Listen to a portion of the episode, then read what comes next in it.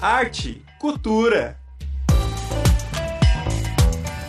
Olá pessoal, seja bem-vindo, seja bem-vinda à Rádio Ninter, a rádio que toca conhecimento. Estamos começando agora mais uma edição do programa Arte Cultura, o programa que traz a arte em suas diversas formas. Eu sou a Bárbara Carvalho e tenho aqui comigo meu companheiro Arthur Salles para falar da corrida do Oscar desse ano, né? O nosso tradicional programa que fazemos todo ano aqui para falar das indicações do Oscar. Tudo bem, Arthur? Tudo bom, Bárbara? Tudo bem, pessoal que nos acompanha, que nos vai acompanhar aqui na Rádio Ninter, no Arte Cultura. Voltando, né, a nossa programação quinzenal, a gente está aí há um tempinho, né, mantendo essa periodicidade, importante sempre ressaltar isso para o pessoal, quem gosta aqui dos nossos temas, sempre acompanhar conosco. Sempre a cada duas terças-feiras, às 17 horas, estamos aqui falando sobre tudo que é arte, tudo que é cultura, né, Bárbara? E como você bem falou, falar de Oscar, né? É um tema que tem todos os anos, já há 95 anos, chegando aí à 95 edição este ano da premiação. E a Bárbara ela falou corrida, porque é realmente uma maratona, não só para assistir aos filmes, mas também do pessoal que faz toda a campanha para ter esses filmes indicados aí durante a temporada, chamada temporada do Oscar, que contempla desde o ano anterior a premiação, né? A, o Oscar ele contempla, portanto, os filmes que são lançados dentro de uma janela específica. E aí tem né, todo um esforço do pessoal que lida com cinema, né, que vai de produtores até a parte técnica, o pessoal que trabalha de fato no filme, para deixar esse filme o mais bem cotado possível aí para as indicações não só do Oscar, mas claro, pensando muito no Oscar, que é o principal prêmio da indústria, como a gente já falou aí, quase 100 anos de premiação, né? É, muito do que a gente conhece hoje de premiação na indústria de entretenimento, não só de cinema, mas enfim, de música, de outras formas de arte, nasceram com o formato do Oscar aí. E essa questão da campanha né, que é feita é realmente uma campanha bem tradicional do que a gente pode pensar até mesmo de política. Tem muita politicagem aí nesses meios para indicar certos filmes, né, para ter mesmo como forte candidato aí esses títulos que são lançados. Né. Isso é muito de lobby de produtores, de campanhas que são feitas junto com o pessoal da indústria, que é algo também importante ressaltar que o Oscar ele é um prêmio de indústria, né, não é um uhum. prêmio artístico em si. É, acho que é até bom a gente já colocar, então, nesse momento da discussão, Bárbara. Falar quem vota. Exatamente. Né? Porque a gente fica pensando, mas tá, deram esses prêmios, mas quem que votou? Por meio de quem que tal filme ganhou, o diretor ganhou, o ator ganhou e enfim, né? Exatamente. Sendo um prêmio de indústria, nada mais é, coerente do que ter profissionais dessa indústria participando como votantes é, a cada ano nessas edições do Oscar. Então, são, portanto, atores, diretores, produtores, maquiadores, é, técnicos de som, é, diretores de fotografia, enfim, uhum. de todas as dimensões que você pode pensar de um filme, tem esses profissionais que atendem a certos critérios que recebem o convite da academia e daí eles acabam fazendo parte, né? A gente fala Oscar, mas o nome oficial são os prêmios da Academia de Artes Cinematográficas, enfim, que é o que contempla realmente esses membros, esses milhares de membros e que são então esses profissionais da indústria que votam nos filmes e nas categorias, enfim, que fazem parte dessas obras aí a cada ano. É, então ela engloba somente profissionais desse meio, não engloba, por exemplo, jornalistas, não engloba críticos de cinema, como outras premiações, que a gente pode até comentar depois um pouco dessa uhum. relevância, uhum. né, dessa corrida toda para o Oscar, que essa corrida ela envolve também os prêmios de sindicatos né? Porque cada tipo de profissional, o produtor, o diretor, o roteirista, eles são organizados em sindicatos, né? E os demais, as demais categorias, por exemplo, como eu falei ali, né? diretor de fotografia, maquiador, enfim. E durante toda essa chamada é, corrida do Oscar, que são é, contempla também os prêmios que antecedem a premiação do Oscar em si, a gente tem então as premiações de cada sindicato e de cada categoria e que elas vão antecipando muito do favoritismo dessas premiações do Oscar em si, né? Então a gente, por exemplo, o prêmio dos produtores, dos atores, dos diretores, enfim, de toda essa parte técnica e que aí já dá uma dimensão, já dá força, já deixa como mais bem cotado essa porção de filmes para o Oscar em si, porque esse pessoal muitas vezes eles fazem parte desses sindicatos dessas votações também de sindicatos e fazem parte também da academia. Então acabam que os votos eles coincidem. Mas aí por questões de tempo, por questões também da nossa disponibilidade para assistir aos filmes, é claro que a gente separou aqui os 10 filmes que estão indicados a principal categoria, categoria, portanto, de melhor filme do Oscar, e a gente vai comentar eles aqui hoje, né, Bárbara? Exatamente, né? Esse ano, então, até como o Arthur falou ali anteriormente, é uma corrida, né? E nesse ano nós fizemos a corrida de assistir todos os filmes. Eu acho que essa foi a primeira vez que eu assisti todos os filmes uh, do Oscar, né? Alguns dormindo um pouquinho, né? No meio, né? Mas enfim, né? Vamos lá, isso, isso não importa. Vamos conversar um pouquinho então sobre cada um deles, lembrando que a gente está ao vivo, então comenta aí no nosso Facebook, no nosso YouTube também, quem você acredita que vai ser o vencedor de 2023. Começando então por um dos filmes mais cotados, né? Que teve mais indicações esse ano, né? Acredito que se não for o primeiro favorito, assim, até do, do público, né? Pode ficar em segundo lugar, talvez. É o Nada de Novo no Front, não é mesmo? Exatamente. O Nada de Novo no Front, ele tá aí com 11 indicações ao Oscar, né? Portanto, além do melhor filme, ele tá com 10 é, indicações, outras indicações, muita parte né, técnica. Uma coisa que é curiosa também é que ele tá, além de melhor filme, né? Ele tá em muitas partes técnicas também indicado, mas não tá a melhor direção. Uhum. Um caso curioso porque direção nada mais é do que, né, Sabe? É o que leva o filme a ser muito bom a ponto de ser indicado o melhor filme. É, justamente. e de engendrar todas as partes técnicas para fazer um bom filme, né? Então, uhum. mas enfim, a academia ela tem dessas incoerências aí também. É, e um fato a se destacar do Nada de Novo no Front, que deixa ele como favoritismo, né? É, talvez não o grande favorito, mas que coloca muita força nele, que são os nove prêmios que ele ganhou no BAFTA, que é o prêmio da, da Academia Britânica, né? Uhum. De artes, televisão, cinema, enfim. É, ele ganhou nove prêmios, incluindo melhor filme, melhor direção, né? Que são os principais. Mas que o BAFTA, ele não tem muita correspondência, assim, com o Oscar em si. Os vencedores, geralmente, que ocorrem no BAFTA não são sempre os mesmos do Oscar e vice-versa, né? Uhum. Então, assim, ganha força, mas não é algo assim que a gente vai falar, nossa, ganhou no BAFTA, então certamente vai ganhar, vai ganhar Oscar. É. Outra coisa também que pode ser um impeditivo é que o filme é alemão.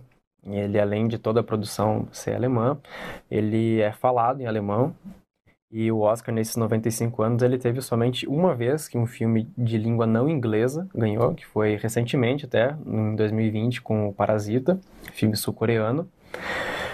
Alemão, talvez, né, até por ser um filme europeu, um filme disponibilizado em streaming, como foi pela Netflix, né, que ele é, tem parte produzida pela Netflix, talvez facilite um pouco essa questão de barreira cultural, linguística, mas ainda assim a gente também tem que compreender que o público do cinema norte-americano o que envolve também esses profissionais da indústria, são um tanto, assim, conservadores nesse aspecto, uhum. sabe? De consumir e até mesmo de premiar filmes de fora. Outra coisa também, que o Nada de Novo no Front, ele está indicado a melhor filme estrangeiro. Isso é uma coisa que eu ia comentar agora que eu não gosto muito quando eles fazem, porque você acaba meio que tirando a chance de um outro filme estar tá lá no meio. Não vejo a necessidade de você colocar o melhor filme com o melhor filme estrangeiro também. Então, foi no caso de Parasita, né? Parasita, ele ganhou como melhor filme, mas ele também tava como melhor filme estrangeiro, não tava? Exatamente, ganhou os dois. Então, é. acho meio. Foi a primeira vez também na história isso acontecer, é, exatamente. é, e melhor filme estrangeiro, eles contemplam filmes não falados em língua inglesa, né? Também, uhum. né? Mas enfim. É, então, são essas chances aí, talvez, lá no front de ganhar. Teve, né, bastante apelo público. Ele é uma adaptação de um romance da década de 20, um filme de guerra. O que você achou dele, Bárbara? Eu consegui assistir ele completo na terceira vez que eu fui tentar assistir. E assim, é, é engraçado, né? Antes, quando eu tava vendo o termômetro, né, indicações e tudo mais, eu tava muito certa que Nada de Novo no Front seria o ganhador do Oscar desse ano. Depois que eu assisti ao filme, eu tenho as minhas dúvidas. É um excelente filme, claro, acredito que ele não vai sair sem nenhum prêmio de lá, certeza, talvez é, de melhores efeitos visuais, né, alguma coisa assim, ele leve, né? Uh, mas tenho as minhas dúvidas dele ganhar, até porque acredito que já que essa onda de filme de guerra, até como a gente falou um pouquinho no bastidor, ela uh, a gente já teve há pouco tempo atrás, o 1917, né? Que estreou em 2020 e tá concorrendo ao Oscar de 2021, né? Ele estava, se não me engano, em nove categorias e levou, se não me engano, três. Então, acho que muito perto para colocar um filme de guerra de novo ali. É. Mas enfim, a gente sabe que alguma, alguma coisa ele vai levar. É. A guerra é um desses gêneros clássicos, né, do cinema Aham. hollywoodiano. A gente teve Até o Último Homem também recente, enfim, que, que concorreu, né, nas principais categorias. Mas que é isso mesmo, né? Tem essa questão aí de de ser um gênero, né, um tanto batido e ter essas questões todas que a gente falou. Mas é um bom filme, sim. E o filme, o primeiro, ele, essa é a terceira adap- adaptação desse romance dos Sim. anos 20. Uhum. E a primeira adaptação, que é um filme de 1930, muito bom, aliás. Quem puder conferir, ele está em duas versões, inclusive, uma falada e uma eh, silenciosa. Ele ganhou o Oscar lá na época. Em 31 ele foi... É, na década de 30, agora não lembro corretamente. Ele foi lançado em 30, mas não sei se ele já concorreu no ano de 30 ou 31, mas ele ganhou o Oscar de melhor filme naquela ocasião. Perfeito. Vamos pro próximo, então. Esse daqui já é um diretor de filmes aí bem conhecidos, né? Nossos aí, o Avatar, O Caminho da Água, também com indicação ao Oscar. E não tem minhas dúvidas aí também desse daí ter sido indicado ao melhor filme. É um filme belíssimo, né? A gente assistiu ele, né, no cinema, 3D. IMAX. Lindo, lindo, muito bonito mesmo. Uhum. Mas não sei se tem tudo isso pra ser o melhor filme. Ah, um filme com certeza muito bom. James Cameron tá aí já há muito tempo na indústria e além de ele estar muito tempo Querendo na fazer os indústria... filmes mais compridos da história, né? é, Acho que ele pode parar com os isso, mais mas compridos enfim. ele exatamente não cumpre, mas os mais rentáveis com certeza, né? Ah, sim, né? Nos Titanic, cinco, os mais Avatar. rentáveis, acho que três são deles, né? Se não tô enganado. É, É, Titanic, Avatar, o Titanic. Avatar. E Esse agora o segundo- Caminho da Água talvez entre. Eu não lembro em que Já posição que ele parou, não lembro meio. também na bilheteria que ele ficou, Tá mas 10. ele. Com certeza. pelo menos é, uns 10, Pelo né? menos três, um terço de filme sendo de um diretor. É muita coisa, né, gente? Exatamente. E que não é algum diretor que vive só de grandes bilheterias, né? Um diretor que nos anos 80 fez Aliens, o Resgate, fez O Exterminador do Futuro 1, depois nos anos 90 fez o 2, enfim, é um cara que tem uma carreira aí bem relevante e que a cada filme que lança, ele mais tempo se distancia da produção. O primeiro Avatar foi lançado em 2009, Sim. portanto, são aí Mais de 13 10 anos, anos né? depois. Mas diz que ele quer encurtar esse prazo, né? Vai encurtar porque ele tá filmando tudo em sequência, né? Ele tá aproveitando agora para Uhum. lançar mais três sequências aí em sequência. Como você me falou, um filme lindo, né? Efeitos visuais certamente vai ganhar. Outras categorias Ah, técnicas. acredito que efeitos visuais ele vai É, também. tá, isso é com certeza, gente. É, não tem nem como contestar isso, Uhum. né? Não tem filme melhor também para para ganhar, não tem efeitos visuais melhores para ganharem.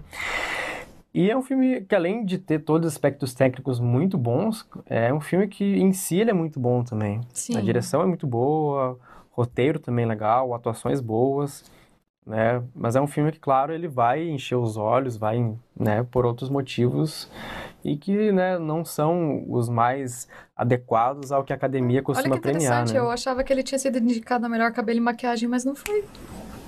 Avatar.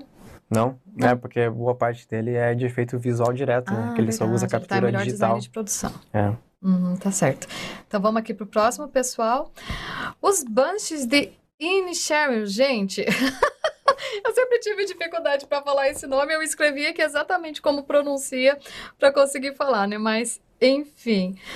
Ah, esse filme. Ah, a gente até fez a enquete, né, no Instagram. Ele foi um dos indicados aqui. O pessoal votou nele. Para muitas pessoas, ele é o favorito. E é que nem eu falei, depois que eu assisti Nada de Novo no Front, para mim, eu fiquei em dúvida do Nada de Novo no Front. E os Banshees se tornou muito querido, Uhum. assim, para ser indicado, pra, com grandes chances, né, de ganhar esse ano. Exatamente. Entre esses aqui, eu coloco ele como um dos favoritos, pelo menos no top 3 favoritos, e entre eles é o meu favorito Uhum. particular. É um filme irlandês, do diretor também irlandês, Martin McDonagh, que tem uma, uma sinopse bem interessante, né? Que é. Você diz- deixa de ser amigo, né? O cara deixa de ser amigo do outro porque começou a achar ele chato. É, simplesmente assim. Quem nunca, né? então, é um filme que, né, você vendo essa premissa, você vendo essa sinopse, você pode não dar, né, muita coisa pra ele, ah, um filme dessa, Uhum. dessa forma ganhar, mas é exatamente isso, né, que é o, o desenvolvimento Uma do filme em si. é. também. Ele está indicado não só melhor filme, mas em muitas outras categorias, né? Roteiro original, Uhum. é, atuação também tem, tem chances, não digo que é favorito, porque né, tem outros indicados que estão mais cotados. É, como atores coadjuvantes também, tanto masculino quanto feminino. Enfim, é um filme aí que ele tá com, né, com todas essas indicações, ele tem também uma certa força no Oscar. É um filme de língua inglesa, apesar de não ser americano. É, tem um elenco muito bom, já de atores que estão aí há anos na indústria, de nomes relevantes, como o Colin Farrell, o Brendan Gleeson, tem o Barry Ke- Keoghan também, que está já aí, ah, é mais recente, é um ator mais novo, mas que está também em produções cada vez maiores, mais Uhum. relevantes. E é um filme muito bom, né? Além de tudo isso, é um filme muito bom. E que eu vejo aí com grande chance de ser vencedor nas principais categorias. No BAFTA, ele ganhou o filme de melhor língua inglesa Uhum. também, que ele tem uma distinção, o BAFTA, de melhor, né? E foi um dos vencedores, vem ganhando alguns prêmios aí também. E é um dos favoritos, não digo que é o franco favorito, mas para a academia, assim, pelo olhar que a academia tem de premiação, até pelo sistema de votação que a academia tem, pessoal, que é um sistema que ele não é de maioria, não é o filme que mais tem votos, é o filme que mais tem consenso entre os membros. É uma fórmula bem, bem complicada até de abordar, é, de explicar, tem um sistema de métrica de votação diferente, de contabilização diferente, mas, por exemplo, quando tem uma edição assim com filmes que angariam muitos votos, eles acabam abrindo espaço para filmes que são mais, talvez, modestos na votação, mas que têm um consenso maior entre o público votante. Uhum. Então, não sei se pode ser o caso desse ano, mas tá aí os Banshees de Inisherin como, a meu ver, um dos favoritos. Muito que bem. Elvis. Elvis, Eu não sei o que falar, El... pra ser bem sincera, porque tivemos também aqui é, na nossa votação do Instagram, teve gente falando que Elvis Uhum. ganharia, mas pra mim, não sei, tanto a atuação do Tom Hanks, né, foi uma atuação bem duvidosa, Bem duvidosa. nele, então assim, a gente sabe, eu não lembro agora o nome do ator que interpretou o Elvis, ah, Austin Butler. é, ele foi bastante elogiado, né, pela Sim. atuação e tudo mais, mas acho que É, não. Também, é. Em melhor filme, com certeza não. Não, não vejo com chance. Em categorias técnicas, tem, tem boas chances. Design de produção, é, maquiagem, figurino. Sim, maquiagem é Até em atuação também, ele é, o, pra mim, é o segundo favorito, atrás do Brandon Fraser de A Baleia, que não Uhum. tá entre os filmes indicados a melhor filme. Mas o Elvis, ele é um filme, assim, do diretor, que é o Baz Luhrmann, um diretor australiano. É um diretor que ele se caracterizou muito com obras, é, assim, realmente extravagantes. Ele Uhum. dirigiu Moulin Rouge, dirigiu O Grande Gatsby, dirigiu Austrália que são filmes assim que têm realmente um apreço pelo exagero, assim, Uhum. Né? E o Elvis, ele é tudo isso, ele tem um exagero no tratamento da figura do Elvis, da, da história da música americana ali, do, do surgimento do rock, enfim, Uhum. do rock branco, né, deixar bem claro. Mas é um filme que, ao contrário, pelo menos na minha opinião, ao contrário de filmes anteriores do Baz Luhrmann, ele é um filme que ele consegue muito bem amarrar essas diferentes frentes para contar uma história boa e uma história que consegue também lidar com dramas e também com situações de humor. É um filme que, assim, entre os filmes do Baz Luhrmann, é certamente até hoje o meu preferido. Tá com uma atuação muito boa do Austin Butler. O Tom Hanks destoa muito na atuação dele. Inclusive, acho que ele foi até indicado ao Framboesa de Ouro, Uhum. que, assim, é um prêmio que também tem muitas ressalvas, né? Até pelo próprio propósito de premiar os piores. Mas, enfim, isso já indica essa, que, né, essa destoa realmente da, na- nas atuações. Muito bem. Vamos pro próximo, então, aqui. Esse. Esse daqui ele teve lá, indicações no nosso Instagram. Foi um dos filmes que eu mais gostei também em 2022. É, não é um filme que eu espero ganhar, mas se ganhar eu vou ficar muito feliz também, porque eu gostei bastante dele, que é tudo em todo lugar ao mesmo tempo. É uma experiência muito além do que as pessoas já possam ter assistido, né? É, é um filme bem diferente, assim, pelo que já foi tratado em, em termos de, de cinema mesmo. É, porque ele trata aquela questão de multiverso, né? Que agora, claro, se popularizou muito com filmes de heróis, né? É, e até ele entra nessa onda de filmes de herói, aí de ter questão de multiverso, múltiplas realidades e tudo mais, mas que ele é um filme que não é somente isso, né? Uhum. Ele tem, ele coloca muita coisa assim, muito, até muitos gêneros dentro de um filme só. Coloca luta, artes marciais, comédia, ficção científica, fantasia, drama, né? Um drama familiar bem bonito até, né? Bem bonito. A gente comentou até num programa anterior aqui do Arte Cultura dos filmes preferidos que a gente teve até certa época do ano passado, porque ele é um filme que foi lançado já há um bastante tempo. Ele foi relançado agora nos cinemas brasileiros, né? Para uhum, mais gente poder assistir. É, exatamente. E foi um dos que a gente votou como um dos melhores que a gente tinha assistido em 2022. Exatamente. Aí que é muito legal é ver atores de outras nacionalidades. Aí que é muito legal é ver atores de outras nacionalidades. Né? Exato. Ver ganhando uhum. premiações muito grandes, né? É. Sair daquela bolha hollywoodiana.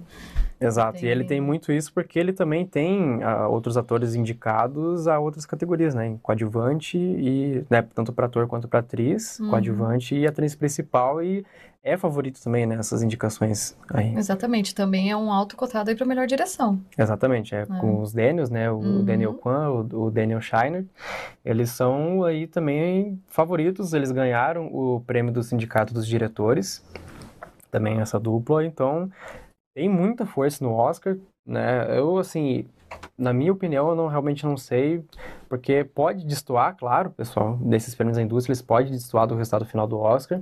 E o Oscar também, ele tem, né, essa questão que a gente comentou do tipo diferente de votação, e ele tem também, às vezes, né, muitas vezes, na verdade, de quebrar prêmio, os dois principais prêmios, que são de melhor filme e melhor direção, e muitas vezes eles não darem para o mesmo filme. Uhum. Por exemplo, vamos dizer assim, que nessa ocasião agora eles premiem o, os Daniels, os diretores, na categoria de direção, e premiem outro filme. filme. É, é uma coisa que não faz sentido também, a gente comentou até mais cedo é o que, que faz um filme bom, se não a direção, mas enfim.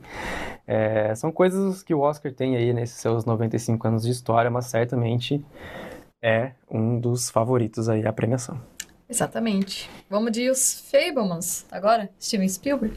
Spielberg, né, nome intocável aí da indústria de Hollywood já há 50 anos, com filmes para mais que relevantes na indústria, um cara que marca a época, a cada década que lança filme, marca gêneros e tudo mais. E que além de ele ser um forte nome, né, já tem dois Oscars como melhor diretor pela é, por A Lista de Schindler e por o resgate do soldado Ryan. É, e por né, outros tantos filmes que são relevantes aí na, na, carreira inteira dele. É um filme, assim, que tem tudo que Hollywood gosta, é um filme que trata de Hollywood, né? Não, não exatamente de Hollywood em si, né? Mas é um filme que trata do cinema e do poder do cinema, assim, do poder do cinema enquanto não só como registro, mas também como criador de memórias, sentimentos. Marcar a vida das pessoas. É, exatamente, é. Ele tem até uma frase, né, um slogan que é capture cada momento, né? É uma coisa assim que certamente vai mexer com muita gente da academia, o lado sentimental.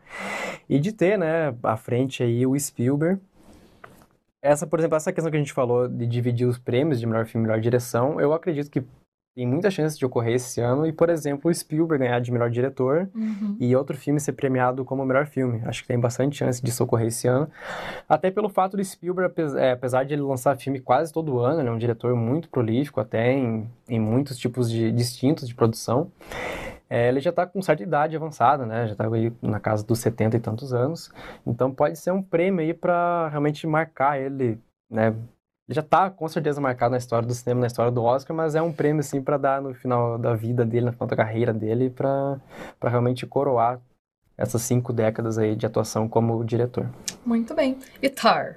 Então Tar. Então Tar. Eu ia soltar essa piadinha ao vivo, né? Tar muito bom o filme. Muito bom. Muito Kate bom. Blanchett, acho muito difícil eu não levar o Oscar esse ano. É. Nossa, só se alguém que odeia ela lá fizer a cabeça de todo mundo pra ela não ganhar. A Kate Blanchett... Porque a atuação dela nesse filme realmente é, é maravilhosa. A gente comentou, por exemplo, da Michelle Yeoh, que tá no uhum. Tudo em Todo Lugar ao mesmo tempo, mas ela tá aí concorrendo diretamente com a Kate Blanchett. Né? São as duas principais. Eu acredito que a Kate Blanchett leve Ela já tem dois prêmios, inclusive, do Oscar. Uhum. E o Tar, assim, gostei bastante dele. Ele trata da vida de uma, da vida e das polêmicas de uma, de uma regente de orquestra, Uhum. a Lydia Tar. É, e apesar de eu ter gostado, assim, dele em muitos pontos, é um dos meus menores favoritos aqui dentro dessa lista. E aí foi um ano até, inclusive, acho que é bom ressaltar, depois de alguns anos, assim, bem problemáticos em questão de dos indicados a melhor, a me- a melhor filme, um ano bem proveitoso, assim, boa parte dessa lista dos filmes que a gente está falando, eles são realmente muito bons, assim, no geral, não estão ali só para ocupar alguma vaga, ou enfim, filme que ah, fez muito lobby e daí ganhou a preço do pessoal e foi Uhum. indicado. O Tar é um filme bem legal, bem relevante, assim, para os dias de hoje, inclusive, ele comenta sobre aspectos muito do cancelamento, né, das redes Sim. sociais, enfim, é um filme bem relevante também. A gente não, não vamos comentar muito dele porque ele depende muito dessa virada da trama, né? Exatamente. Então acho que fica aí a indicação. Não, não, acredito que não tenha chance nenhuma de melhor filme, mas de atuação feminina principal é certamente, acredito, é o favorito.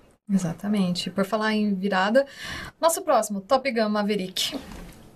Top Gun, Acho bom, mas tenho minhas críticas. não, eu também, assim como todos, né? Mas assim, o Top Gun, é, até comentei com você, né, quando, quando vimos ele, ele até meia hora de filme, ele é, nossa, ele é uma emulação completa, assim, de vários convenções de gênero ali de cinema dos anos 80, que ele é uma continuação realmente direta de um filme dos anos 80, né, do, do Top Gun, As Indomáveis, retomando aí o Tom Cruise, é, mas depois, quando ele se assume como um filme inteiro de ação, ele ganha, assim, um patamar muito elevado, assim, dentro do que a gente tem tido de Ele filmes de fica, ação. ele volta à essência da primeira edição, né? Mas a minha, a- minha crítica a ele vem a essa questão da primeira edição. Se Avatar a gente falou que foi muito tempo depois que lançaram o 2, imagina o Top Gun. O Top Gun ele foi lançado, se eu não estou enganado, Aziz Indomáveis foi em 86. Hum. 86, 83, não lembro agora, mas enfim, mais de 30 anos depois. Uhum. E ainda no filme tentarem fazer umas ligações, assim, pra pegar o filho do menino e tal. E assim, gente, pensa, eu, eu nem tinha nascido. E quando eu assisti o Top Gun faz muitos anos, então eu assisti sem absolutamente lembrar nada Uhum. da primeira edição. Então, tentaram fazer ressurgir um personagem, claro, que nem você falou, da metade do filme pra além. Ele fica maravilhoso no sentido de ação, fica muito legal. Mas, assim, roteiro não. Não achei muito também. A minha única torcida pra ele vai pra Lady Gaga ganhar de melhor trilha sonora. Então, mas é que assim, eu acho ele bem hábil, tanto em fazer essas ligações com o filme do passado, mas também como ser um filme independente disso, sabe? Ele, no próprio filme, ele explica essas relações que tem com o filme anterior e você consegue aproveitar ele da mesma forma você não tendo assistido o filme original. Eu, por exemplo, eu conheço a história do filme original, mas eu nunca o assisti. E eu consegui curtir muito o filme, né, a proposta que ele tem. Até do roteiro, né? Um roteiro bem Uhum. simples e que, né, como a gente comentou, ele se usa de muita convenção de gênero já batido há muito tempo. É até um pouco enfadonho em alguns momentos.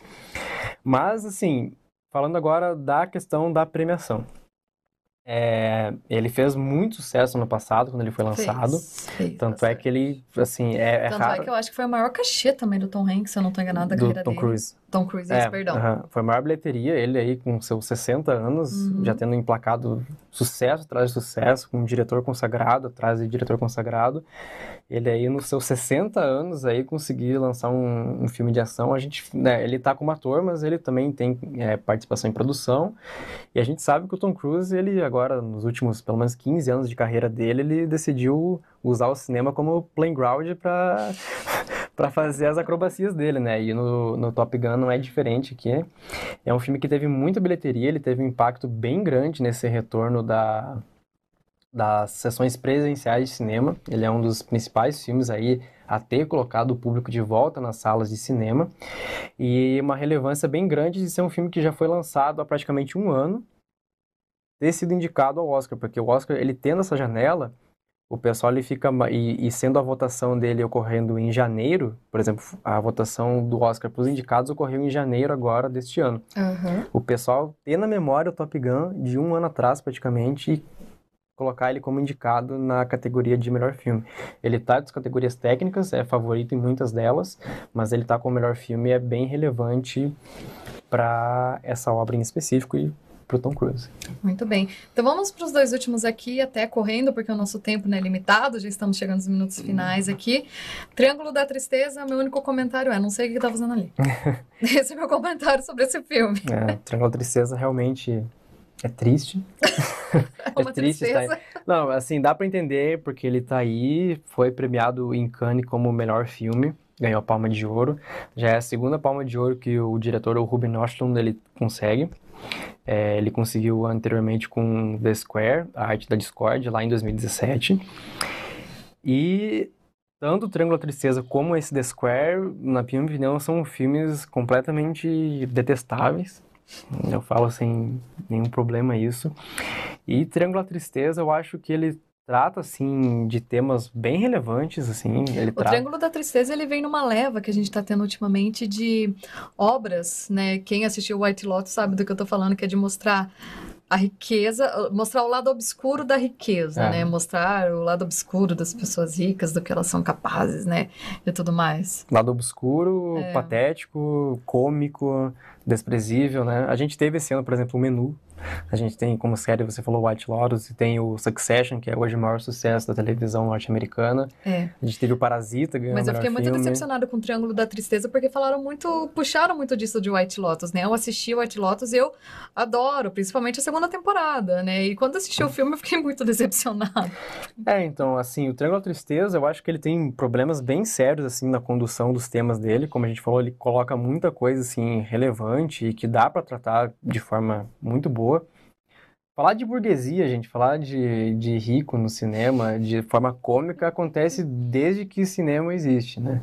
Só para citar um nome aí que atua no cinema desde a década de 20, que atuava, né? Já falecido, o Luiz Buñuel, o, o diretor espanhol, fez isso em uma dúzia de filmes. E não é novidade, a gente está com essa leva, é claro, só que o diretor, o Ruben Östlund aqui, ele se coloca como um Luiz Buñuel, mas inócuo, assim... Ele tem aquelas pitadas, assim, de humor ácido e de crítica, mas ele nunca se aprofunda nisso e sempre fica muito superficial o tratamento dos temas, dessa, desse desequilíbrio entre classes, no tratamento do humor, até tratamento da escatologia que tem nesses filmes. É, é um filme que, assim, na minha opinião, tanto ele quanto o The Square, eu uso o The Square porque ganhou Palma de Ouro também, é do mesmo diretor, tem temas semelhantes, ele não consegue equilibrar todos esses temas com uma crítica mais aguda e que faça mais sentido dentro, dentro dessas próprias obras. Muito bem, Arthur. Então, para a gente encerrar, vamos falar um pouquinho aqui rapidinho de Entre Mulheres? Entre mulheres, a gente. Acho que entra também o um comentário que a Bárbara fez antes do não sei por que esse filme está aqui. Apesar de ser um filme assim que trata de um assunto bem delicado, né? Sim. Quem assistiu sabe, acaba, ele acaba sendo bem tocante, porém. É, ele foi indicado justamente por isso. É por tratar de um tema delicado, até por uma questão assim, a gente vai falar política, né, de ter uma certa representatividade, de colocar um filme que tem uma diretora mulher, que é baseado é. numa história de mulheres, que é baseado também num romance de escrito por uma mulher e que é baseado em fatos também, fatos recentes, inclusive ali da, da de 2010. Mas é um filme que, para além desses temas, né, para além dessa representatividade, ele não entrega muita coisa, né? Ele é um filme bem batido assim nos conceitos, é um filme bem pouco inspirado enquanto obra mesmo, enquanto valores de produção, aí colocando também questão de atuação, questão de composição, de direção, de escrita, enfim. É um filme assim que tem certa importância, mas para melhor filme, além de não ter nenhuma chance, é certamente um dos mais fracos aqui dessa lista.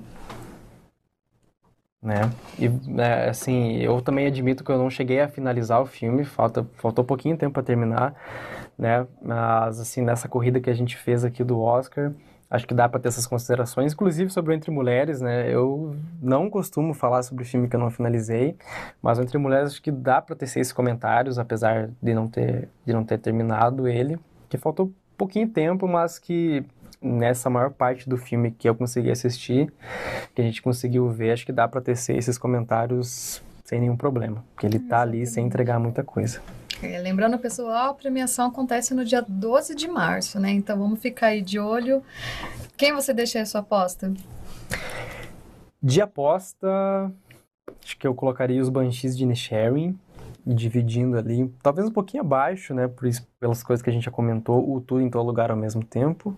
Acho que vai ficar uma briga entre esses dois aí e talvez o nada de novo no front correndo aí por É, fora. eu acho que esses três são. É, Não vou conseguir dizer agora quem que eu acho que ganha, mas acredito que esses três são os que mais vão levar prêmios, é. né, na noite. A gente comentou de algumas premiações que antecedem o Oscar, né, e que Uhum. fazem aí frente com a não frente com o Oscar em si, mas que dão assim certa relevância para os filmes até chegarem ao momento da premiação.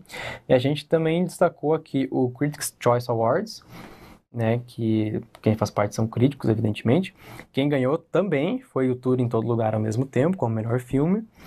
E no Globo de Ouro, que tem a distinção entre filme de comédia e filme de drama, comédia levou os Banshees de Inisherin e o, o filme dramático ganhou os Fablemans do Spielberg também pode ser uma quarta aposta, hein?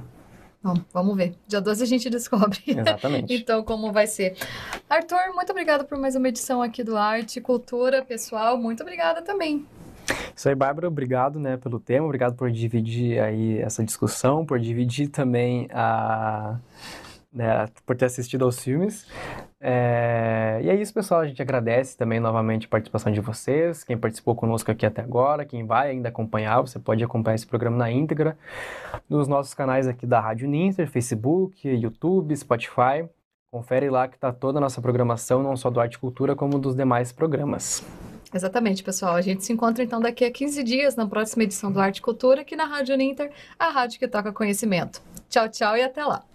Arte, cultura.